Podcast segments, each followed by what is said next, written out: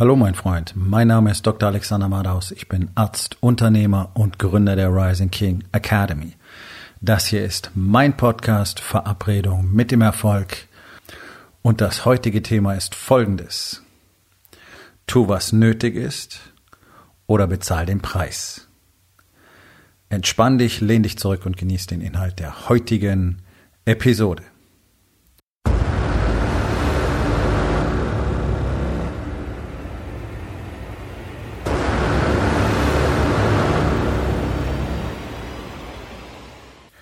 Wir haben gerade eine Menge Beispiele dafür, was passiert, wenn Menschen einfach konsequent ignorieren, was zu tun ist. Und es ist mir wörtlich unbegreiflich, warum es eine der am stärksten verteidigten Eigenschaften von Menschen ist, einfach nicht das zu tun, was offensichtlich nicht nur richtig, sondern absolut notwendig ist. Es ist mir unbegreiflich. Ich weiß, dass es so ist. Und ich weiß, dass ich 99, irgendwas Prozent, wahrscheinlich 99,9 Prozent der Menschen, jeden Tag aufs Neue genau dafür entscheiden, nämlich nicht das zu tun, was ultimativ notwendig ist. Aber ich kann es nicht begreifen, denn auf der anderen Seite, also ich rede jetzt mal von Deutschland, ich weiß, dass es in anderen Ländern ähm, durchaus andere Strömungen gibt. Also ist jetzt nicht so, dass die ganze Welt so wäre, aber ich denke, ähm, auf 99 Prozent kommen wir wahrscheinlich immer oder 98 Prozent. Aber gerade in Deutschland ist es wirklich extrem. Und hier habe ich über die letzten 35 Jahren aus so vielen verschiedenen Perspektiven, durch so viele Berufe und Jobs, die ich gemacht habe, ähm, so viel Eindrücke gewinnen können. Und es ist unterm Strich immer das Gleiche. Menschen weigern sich einfach konstant das zu tun, was nötig ist. Und es ist mir ganz wichtig, hier einen Unterschied zu machen. Ich rede nicht davon, was richtig ist. Und darüber können wir sicherlich immer breit diskutieren, auch wenn wir uns bei ein paar Dingen sicherlich sehr, sehr einig sein werden. Ich rede über notwendig. Ja? Und hier benutzen Menschen einfach immer ein fantastisches Tool, denn sie sagen einfach, wieso? Ist doch alles okay? Und dann erzählen sich die Geschichte, dass sie in die Zukunft sehen können und dass das auch weiterhin so bleiben wird. Und ich glaube, an diesem Punkt ist es ganz wichtig, mal festzustellen, das, was jetzt gerade im Moment dein Status quo ist, in dieser Sekunde, wie dein Leben in dieser Sekunde aussieht, das ist genau jetzt so. Das war möglicherweise gestern noch nicht so. Oder letzte Woche oder letzten Monat. Denn wir alle kommen ja einen Weg und wir alle sind ja das Ergebnis unserer Entscheidungen. Das heißt, jeder, du bist in dieser momentanen Situation, in der du dich befindest. So wie dein Körper ist, so wie dein Gesundheitszustand ist, so wie dein seelischer, geistiger Zustand ist, deine Kapazität, deine Fähigkeiten, deine Fertigkeiten, deine Kenntnisse, dein Verhältnis zu deiner Frau, zu deinen Kindern, ähm, die Ergebnisse, die du in deinem Business hast, egal ob du jetzt Unternehmer bist oder angestellt und so weiter. All das ist das Ergebnis deiner bisherigen Entscheidungen über den gesamten Verlauf deines Lebens hinweg. Deswegen wird sich das natürlich immer wieder ändern, auch wenn es doch so konstant erscheint. Es gibt keine Konstanz im menschlichen Leben. Das ist eine Illusion. Das ist äh, eine Geschichte, die sich Menschen gerne erzählen, dass ja alles okay ist und immer gleich ist. Und tatsächlich ist nichts immer gleich, denn ich habe das schon tausendmal gesagt und ich werde es noch tausendmal sagen. Es gibt ja nur zwei Möglichkeiten. Das ist ein binärer Zustand. Ja? Entweder du wächst als Mensch, entweder du entwickelst dich weiter, sowohl körperlich als auch seelisch, als auch geistig, in deinen Beziehungen, in deiner Kommunikation, in allem, was du tust. Oder du entwickelst dich zurück. Du kannst nur wachsen oder sterben. Okay, das ist ein Gesetz des Universums. Das habe ich mir nicht ausgedacht und das ist nicht von mir einfach so befunden, sondern das, sind, das ist einfach das universelle Basisgesetz und das findest du in der Natur überall. Das ist das, was jede einzelne deiner Zellen tut. Entweder sie wächst oder sie stirbt. Es gibt keine Stagnation. Okay? Dennoch negieren Menschen für sich konstant diesen Faktor. Und ich habe das wirklich auf wirste Art und Weise jahrzehntelang, wörtlich jahrzehntelang mitverfolgt und zwar direkt und live dabei, also nicht irgendwie gehört oder gelesen, sondern in, ich weiß nicht wie viel tausend Menschen persönlich miterlebt. Das beste Beispiel, was jeder von euch kennt, ist der Raucher. Raucher haben tausend Stories, warum das okay ist und halb so wild ist und nicht so schlimm ist und bla bla bla und jeder muss mal sterben und überhaupt und der 85-jährige Opa, der immer drei Schachtel am Tag geraucht hat. Ja, diese ganzen Urban Legends ranken sich darum. Tatsächlich gibt es keinen einzigen Menschen, keinen einzigen, dem das Rauchen nicht gesundheitlich schadet. Okay? Und auch wenn er keinen Lungenkrebs kriegt, das ist ja immer so der, das, das, das große Schreckgespenst, ja. Auch wenn er keinen Lungenkrebs kriegt, dann wird er massive Einbußen in seiner Lungenfunktion hinnehmen müssen. Das glauben die Menschen einfach nicht. Warum? Weil es ihnen wichtiger ist, weiterhin diese Handlung zu vollziehen. Ja, und das kennt so gut wie jeder. Raucher versuchen immer wieder aufzuhören. Genau das ist der Punkt. Sie versuchen aufzuhören. Ähm, auch ich habe immer wieder versucht aufzuhören, ja, über 15 Jahre hinweg mit längeren Phasen, teilweise über zwei Jahre. Und dann doch wieder angefangen. Warum? Weil ich eben der Meinung war, das wäre jetzt das Richtige zu tun. Das ist die einzige Erklärung dafür. Da gibt's keine Entschuldigung, sondern ich habe einfach entschieden, okay, ich will das jetzt tun und das ist jetzt das, was mir als richtig erscheint. Und alle Versuche waren halt einfach genau das, Versuche. Ich habe nicht entschieden, das zu tun. Und dann kam dieser eine entscheidende Punkt, an dem ich entschieden habe, das ab jetzt sofort nicht mehr zu tun. Und dann war es auch erledigt. Und es gab nie wieder das Bedürfnis, eine Zigarette zu rauchen. Das ist, das ist genau ähm, dieser Fehler, der, glaube ich, auch in den Suchttherapien weitestgehend gemacht wird, wird. Diese ganzen Geschichten mit der körperlichen Abhängung. Ja, das mag eine Rolle spielen, aber tatsächlich hängt es an der Entscheidung. Und Menschen, die nicht aufhören können, bestimmte Stoffe zu konsumieren, sei es Nikotin, sei es Alkohol, sei es Zucker. Ja, Essen ist die am meisten genutzte Droge überhaupt. Zucker ist die am meisten genutzte Droge auf dem Planeten. Wenn du nicht die Entscheidung triffst, das nicht mehr zu tun, dann wirst du es weiter und wieder tun. Und du wirst dich immer wieder fragen, ah, ich weiß auch nicht, warum ich damit nicht aufhören kann. Ja, weil du dich nicht dafür entschieden hast, sondern du hast dich dafür entschieden, das andere zu tun. Und letztlich ist es wohl diese Entscheidungsschwäche, die Menschen in die Situation bringt, in der sie dann am Schluss sind. Ja? Also, einfaches Beispiel Rauchen. Anderes Beispiel, Zucker, also Übergewicht. Über 70 Prozent der Menschen in Deutschland sind einfach zu dick. Woher kommt das? Auf magische Weise? Durch das Wetter? Nee, durch Essen. Und ich weiß aus eigener Erfahrung über Jahrzehnte hinweg, was dicke Menschen für Erklärungen und für Ausreden haben. Dieses ganze bla bla bla ist genetisch und so weiter und so weiter. Nope. Jeder einzelne Mensch bis auf eine winzige Zahl, das sind ungefähr 0,4 Prozent der übergewichtigen Patienten, die tatsächlich eine erhebliche Stoffwechselstörung haben, die dazu führt, dass sie ihr Gewicht nicht kontrollieren können. 0,4 Prozent, okay? Also ich habe in meiner Laufbahn genau zwei, tatsächlich zwei Patienten kennengelernt. Ähm, und ich habe sogar äh, in der äh, Abteilung in Tübingen für Stoffwechselerkrankungen und Hormonstoffwechsel gearbeitet, zweieinhalb Jahre knapp. Ähm, und habe da regelhaft diese ganzen Untersuchungen gemacht, weil die Hausärzte dann die Dicken immer schicken, weil die keine Lust haben, mit denen weiter zu diskutieren, weil die immer sagen, ja, yeah, da ist bestimmt was mit meinen Hormonen, ich kann nicht abnehmen. Ja, und dann werden die durch, durchuntersucht von A bis Z und am Schluss stellt sich heraus, nee, ist nix. Ähm, und wir kennen mittlerweile auch so sogar genetische Faktoren, die zu Übergewicht beitragen können. So, und das ist ganz wichtig ist beitragen. Ich glaube, mittlerweile kennt man acht oder zehn. wenn du alle zusammennimmst, dann kommst du rechnerisch auf einen gerechtfertigten Gewichtszuwachs von ungefähr sechs bis neun Kilogramm. Die meisten haben mehr. So einfach nur mal unterm Strich. Also, warum sind die Dicken dick? Weil sie sich dafür entscheiden. Das ist alles. Das ist alles. Und das ganze Gesabbel ist alles Quatsch. Denn jeder Übergewichtige hat, jeder Dicke hat die Chance abzunehmen.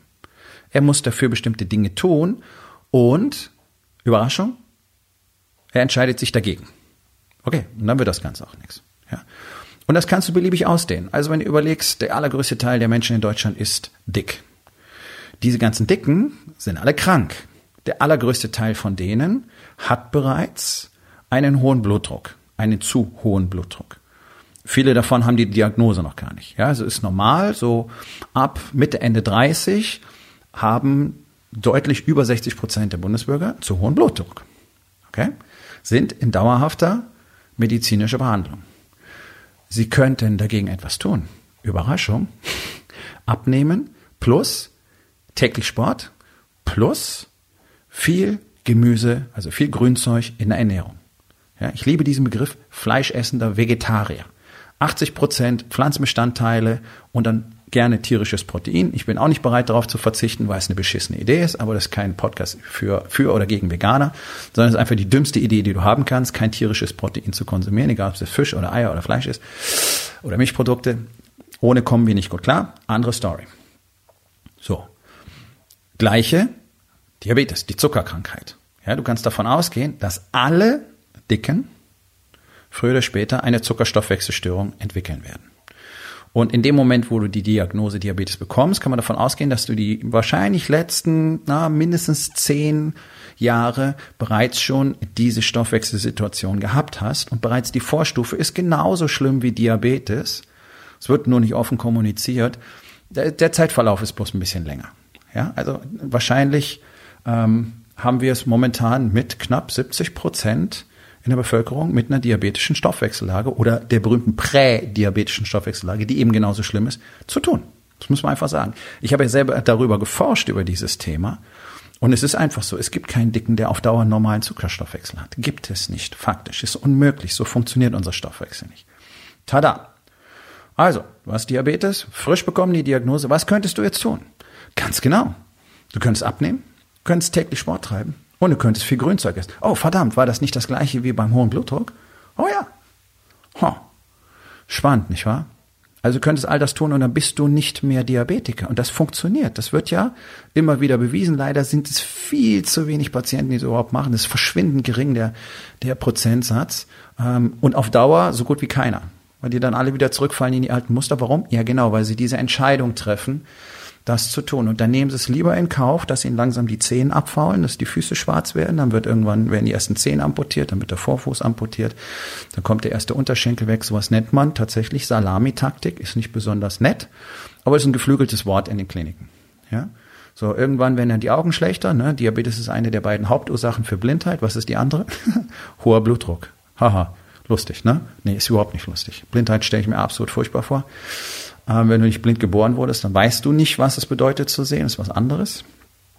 Damit will ich nicht sagen, dass das super ist, aber ja, es ist ein Unterschied. Wenn du mal gesehen hast, dann nicht mehr zu sehen, ist was völlig anderes als nie gesehen zu haben. Ähm, und dann irgendwann werden die Nieren schlechter und dann hören sie auf zu funktionieren. So. Ähm, und da musst du an die Dialyse. Blutreinigungsverfahren. Wäre das vermeidbar gewesen? Ja, wir wissen, dass für fast alle Patienten dieser Verlauf vermeidbar wäre, wenn sie Folgendes tun würden. Nicht mehr dick sein, täglich Sport treiben, viel Grünzeug essen, sprich sich einfach gut und gesund zu ernähren. Selber die Kontrolle über das eigene Leben zu übernehmen, Entscheidungen zu treffen und dann eben nicht ganz furchtbar krank zu werden und immer kränker zu werden. Und wenn du überlegst, dass ungefähr 80 Prozent der Patienten äh, mit Nierenversagen in Deutschland durch zu hohen Blutdruck und oder, meistens geht es in Kombi, Diabetes, ihre Nierenfunktion verloren haben, dann wird vielleicht auch klar, warum ich dem Thema Organtransplantation, ganz speziell der Nierentransplantation, äußerst kritisch gegenüberstehe. Ähm, will darauf gar nicht weiter eingehen jetzt. Da kann man natürlich ethisch Diskussionen führen ohne Ende. Aber was ich erlebt habe, ich bin Transplantationsmediziner, kann ich dazu an dieser Stelle sagen. Was ich erlebt habe, wie sich Patienten benehmen, dass sie erst so krank werden, eigenverantwortlich, dann jahrelang jeden Tag ihre Umwelt damit voll heulen, dass sie noch kein Spenderorgan haben. So, und jetzt kommt das Beste, dann kriegen sie ein Spenderorgan und dann benehmen sie sich wie ein Stück Scheiße. Rauchen, saufen, Party, all das, was das Transplantat gefährdet, das wissen die, darüber werden die aufgeklärt, darüber werden die geschult. All das tun sie dann. Sie behandeln das Ganze wie Dreck. So. Deswegen stehe ich der Transplantationsmedizin wahnsinnig kritisch gegenüber. Ich habe auch gesehen, wie mit Organen umgegangen worden ist. Ja, Klinikum Augsburg, ja, gab es einen ganz, ganz großen Herrn Professor, Professor, Doktor, Doktor, ja, großer Freund von äh, ähm, vielen Politikern, ich sag's mal so, ja, ehemaliger Vorsitzender des Kirchentages, der konnte nicht mal richtig operieren. Und der hat die Organe teilweise da mehr als einen Tag lang rumliegen lassen. Das, das ist Transplantationsmedizin in Deutschland. Solche Dinge kommen vor und ich bin ganz sicher, dass das kein Einzelfall ist. Aber darum geht's jetzt eigentlich nicht, sondern es geht um Entscheidungen zu treffen. Und ähm, das Ganze braucht sich nicht zu interessieren. Wenn du gute Entscheidungen für dich triffst, ist das Risiko, dass du mal eine Organtransplantation brauchst, wahnsinnig gering. Ja, ähm, ja, ich weiß, es gibt viele Dinge, die sind nicht vermeidbar. Es gibt angeborene Erkrankungen der Lungen, es gibt angeborene Erkrankungen des Herzens, es gibt Infektionserkrankungen, die können dazu führen, auch bei der Niere, weiß ich alles, anderes Thema. Ja? Was es bedeutet, Dinge zu wissen, Entscheidungen nicht zu treffen auf einer größeren Skala, siehst du zum Beispiel täglich in deutschen Unternehmen. Genau das hat dazu geführt, dass die allermeisten jetzt gerade wackeln, wackeln, wackeln und einer nach dem anderen kippt jeden Tag. Das ist das Ergebnis davon, dass Dinge, die getan werden mussten, bereits über viele Jahre hinweg nicht getan worden sind, obwohl, obwohl absolut klar war, dass Dinge anders werden müssen. Denn euch muss doch eines bewusst sein. Wenn du morgen das Gleiche tust wie heute, dann wirst du morgen die gleichen Ergebnisse haben wie heute. Minus dieser typische Verfallsfaktor, wenn du dich eben nicht weiterentwickelst. Deswegen kann doch niemand ernsthaft glauben, dass ein Unternehmen besser wird, stabiler wird, wirtschaftlich äh, sicherer wird, ähm, wachsen kann, wenn du jeden Tag das Gleiche tust. Wie soll das funktionieren? Wie soll das funktionieren? Tut es nicht. Tut es nicht. Haben Menschen auch durch die gesamte Menschheitsgeschichte immer wieder sehr richtig aufgeschrieben. Es nützt bloß nichts, weil es offenbar keinen interessiert. Das schönste Beispiel der Neuzeit siehst du gerade jetzt in dieser Situation. Und hier wird's wirklich prickelnd. Auf der einen Seite haben wir die allermeisten Unternehmer, die sich seit Jahren nicht weiterentwickelt haben, weil sie einfach, ja, also es ist so eine Mischung aus Arroganz, und der Furcht davor, als Loser zu gelten, wenn man um Hilfe fragt. Also ein Unternehmer, der keinen Coach, der keinen Mentor hat, einen richtigen, ja, nicht einen, der dir bloß so ein bisschen äh, Taktiken und praktische Tipps für den Alltag gibt, Produktivität und äh, wie man Zahlen von A nach B schubst und so. Das, das ist auch alles wichtig. Aber ich meine jemand, der wirklich das Wachstum, das geistige Wachstum vor allen Dingen des Unternehmers triggert. So jemanden muss jeder Unternehmer haben, sonst wird er nicht auf ein bestimmtes Maß wachsen können. Und alle, die auf ein bestimmtes Maß gewachsen sind, sprich, die wirklich erfolgreich geworden sind, haben ja auch immer solche Leute gehabt und viele davon in der Regel. Meistens über 10, 20 Mentoren. Kannst du auch Coaches nennen, ist völlig egal. Ähm, also wir haben auf der einen Seite die Unternehmer in Deutschland, die sich halt sehr, sehr lange Zeit nicht drum gekümmert haben, was tatsächlich wichtig ist, weil das muss man fairerweise auch sagen, alle natürlich diesem generellen Konzept der Weltwirtschaft gefolgt sind. Ähm, Spekulation geht über Investition, das heißt, ich leihe mir lieber Geld und baue eine neue Zweigstelle, anstatt zu gucken, dass ich endlich mal richtig schwarze Zahlen schreibe und mir mein Unternehmenskonto so voll mache, dass ich eben so eine Krise von ein paar Monaten überstehen kann. Ja, ist nur ein Beispiel von vielen. Also es wird ja gerne einfach auf Pump gelebt und auch auf Pump Unternehmen betrieben, weil das funktioniert ja so schön. Man kann das Geld immer shiften, ja, mit Bank und Finanzamt und dann lernt man Steuerstrategien, was alles wichtig ist. Aber es kann doch nicht sein, dass einfach nur die ganze Zeit Geldverschiebungen sind. Eigentlich ist gar keine Substanz da. Ne, das ist so, wie wenn du eine, eine, eine Suppe ähm, eine schlechte Suppe kochst, also früher, wo man noch richtig Suppen gekocht hat, da wussten die Leute das. Das ist immer ganz doof, wenn mehr Augen rein als rausschauen, hat man früher gesagt. Warum? Weil die Suppe keine Substanz hat. Da ist kein Mark drin, ist kein Fett drin, ja. So. Also genauso ist es bei Unternehmen. Die haben keine Substanz. Da gucken mehr Augen rein als raus. So. Das ist das eine. Ja, das ist das eine, was jetzt in dieser Krise einfach massiv zutage tritt. Und auf der anderen Seite haben wir eine völlig unfähige politische Führung, die die Situation erstmal so schlimm gemacht hat, dass es jetzt wirtschaftlich so ist. So.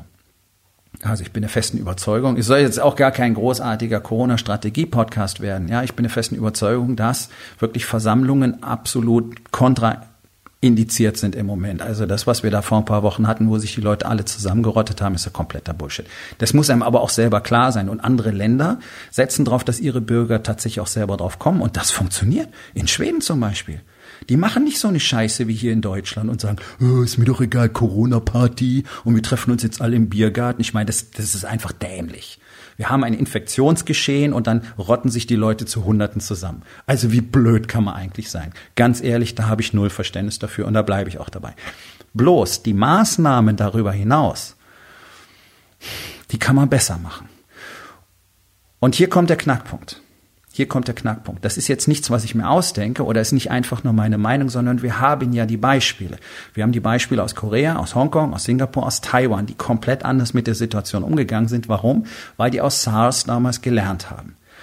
Die haben ganz andere Dinge getan. Zum Beispiel hat man in Korea gleich angefangen, flächendeckend zu testen, um zu schauen, wo sind denn überhaupt Infizierte, die Kontaktpersonen und die Infizierenden isoliert hat. Korea hat keinen Shutdown gemacht.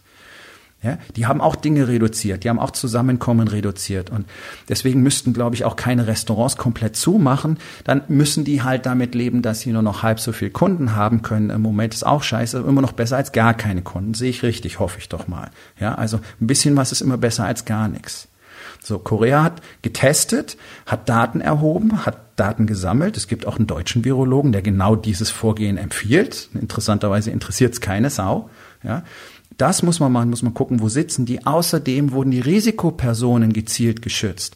So, jetzt wissen wir, in Italien waren die Krankenhäuser eine der Hauptursachen dafür, dass sich das äh, Geschehen so ausgebreitet hat. So, also die Bundesregierung hatte alle Fakten und Daten aus anderen Ländern bereits beispielhaft zur Verfügung. Jetzt wird es noch besser. Jetzt wird es noch viel besser. 2012 hat die Bundesregierung damals bereits einen Studienauftrag gegeben, die sich mit genau so einem Geschehen auseinandergesetzt hat und die entsprechend auch das Szenario sehr gut äh, vorhergesagt hat und auch darauf hingewiesen hat, was sinnvolle und mögliche Maßnahmen wären. 2012, okay, von der Bundesregierung in Auftrag gegeben, komplett ignoriert. Wir hatten keinen Krisenplan. Wozu macht man dann solche Studien mit Steuergeldern, wenn es keine Aktion zeitigt? Siehst du, und das ist genau das, was Unternehmer auch tun. Die sehen Dinge, die hören Dinge, die lesen Dinge und die sagen, ja, das passiert mir nicht. Und das hat die Bundesregierung getan. Im Jahr 2015 hat Bill Gates einen wunderbaren TED Talk darüber gemacht und er hat nicht nur dort darüber gesprochen, dass eben genau solche Dinge passieren werden, weil das auf unserer Welt einfach gar nicht anders sein kann und darauf hingewiesen, dass die Länder sich auf sowas vorbereiten müssen. Wer hat's nicht getan? Deutschland und die USA. Ja, großartig. Komplett verkackt. Jetzt geht's noch weiter. Dann hat man auch noch gezielt Desinformation betrieben und den Leuten von Anfang an gesagt, nee, Mundschutz ist total blöd, das bringt gar nichts. da habe ich von Anfang an gedacht, also Entschuldigung, äh, im Krankenhaus nutzen wir aus hygienischen Gründen Mundschutz überall da, wo wir höchste Hygiene brauchen. Also nochmal, ich bin Transplantationsmediziner. Das heißt nicht nur Organe, sondern auch Knochenmark. Das heißt Menschen ohne ein Immunsystem. Ich weiß, wie man sich dort hygienisch verhalten muss. Okay? Infektologie, genau das Gleiche. Ich weiß, wie man sich hygienisch verhalten muss. Wir tragen diesen Mundschutz auf den Intensivstationen, da wo die Menschen mit massiv eingeschränktem Immunsystem sind, in den Operationssälen. Warum? Hm, lass mal raten. Uh, oh ja, genau, um Infektionen zu vermeiden. Und Überraschung, der Shit funktioniert.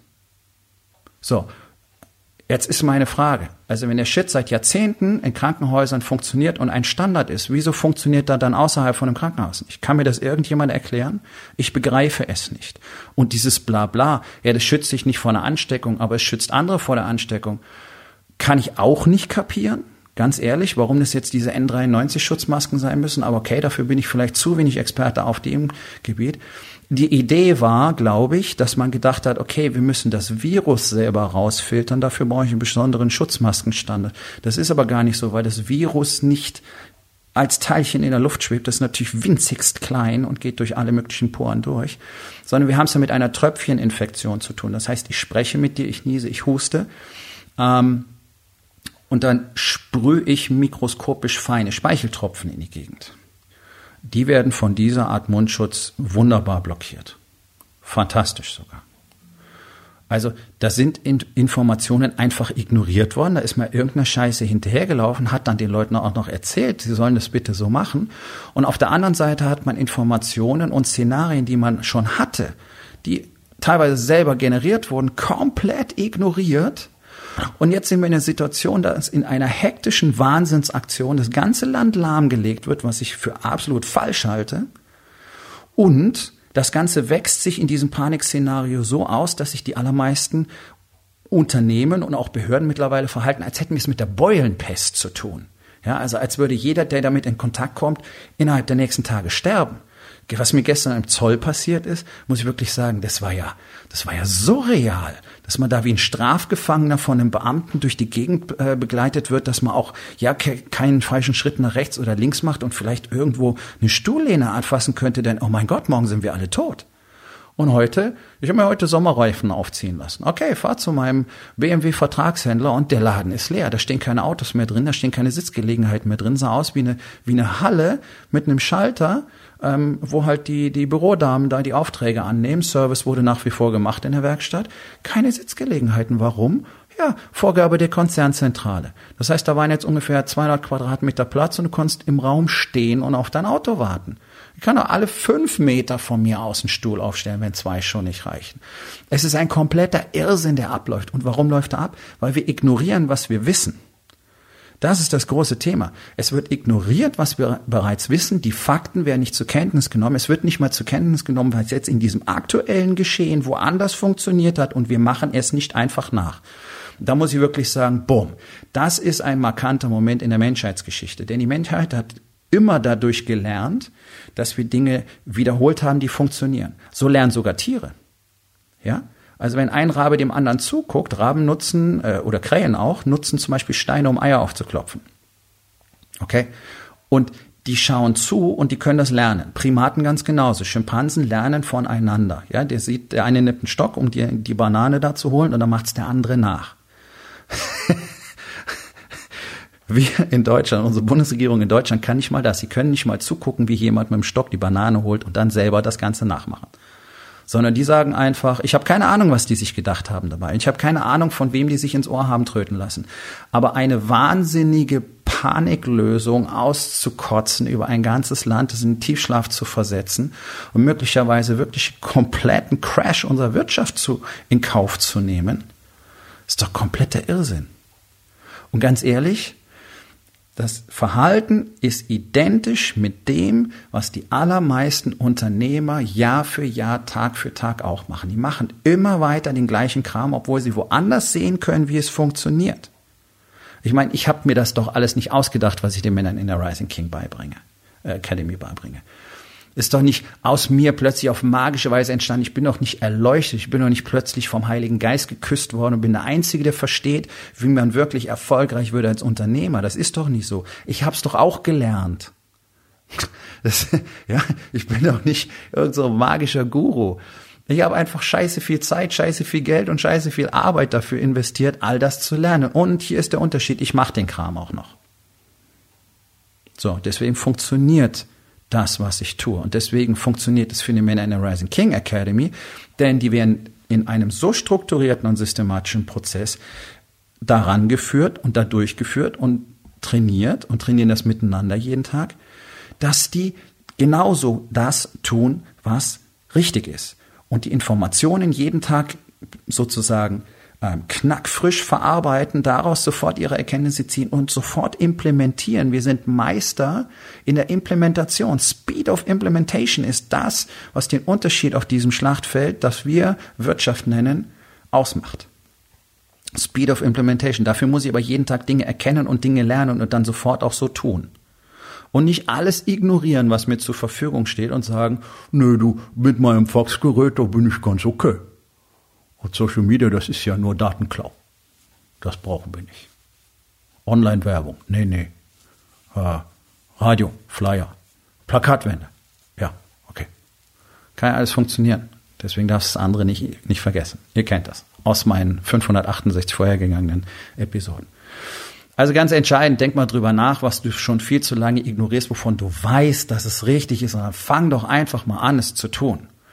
Und möglicherweise bist du jetzt in diesem ganzen Chaos an einem Punkt, wo du gar nicht mehr erkennen kannst, was eigentlich das Richtige zu tun wäre. So, dann lass uns doch einfach mal miteinander reden. Es ist mein Angebot für alle Unternehmer, ausschließlich für Unternehmer in dieser Zeit, weil ich weiß, weil ich weiß, dass es eine ganze Reihe von euch gibt, die müssen nicht ihr Business dran geben, wenn sie jetzt anfangen, klarer zu sehen. Und ich weiß, dass es sau schwer ist, alleine, und ihr seid alle alleine, weil ihr euch entschieden habt, seit Jahrzehnten alleine zu spielen und auch noch im Chaos, in der Panik, verängstigt, frustriert, ähm, brutalst abgenervt von der ganzen Negativität, brutalst abgenervt von, ey, da sind Riesenchancen in der Krise, auch noch klar zu sehen. Okay? Also es ist ein Riesenproblem, alleine klar zu sehen. Ich habe die Fähigkeit einfach erworben, Männern zu zeigen, wie sie klar sehen können innerhalb kurzer Zeit. So, und das ist mein Angebot für jeden einzelnen von euch, der Hilfe haben will. Ich habe in die Show Notes hier einen Link gepostet. Auf, auf meiner Webseite findest du ihn auf Facebook, auf Instagram, äh, auf LinkedIn wo du dich für ein kostenlos, absolut hier ohne no strings attached, okay, keine Verpflichtung, nix, kein Pitch, kein Sale, sonst irgendwas, sondern ich möchte euch wirklich helfen. Du kannst dich für so ein Gespräch bewerben. Ich habe ja nicht Zeit für alle. Mein Tag hat auch noch 24 Stunden und ich habe immerhin knapp 30 Unternehmer, die ich in dieser Krise, durch diese Krise begleite und führe. Okay? Aber ich werde mein Möglichstes tun, Unternehmern dabei zu helfen, das ganze Spiel zu ihren Gunsten zu beeinflussen. Und ich weiß, dass jeder, jeder einzelne Mensch, der sich mal mit mir unterhalten hat, mit entscheidenden Erkenntnissen, die er vorher nicht hatte, wieder geht. Und das ist mein Angebot. Wenn du es willst, nimm's. Wenn nicht, viel Glück. So, Aufgabe des Tages. Wo in den vier Bereichen? Body, Being, Balance und Business. Wird es allerhöchste Zeit, endlich die Dinge zu tun, von denen du weißt, dass du sie tun musst. Und was kannst du heute noch tun, um damit anzufangen? So, mein Freund, das war's für heute. Vielen Dank, dass du zugehört hast. Wenn es dir gefallen hat, hinterlass eine Bewertung auf iTunes oder Spotify und sag es deinen Freunden weiter.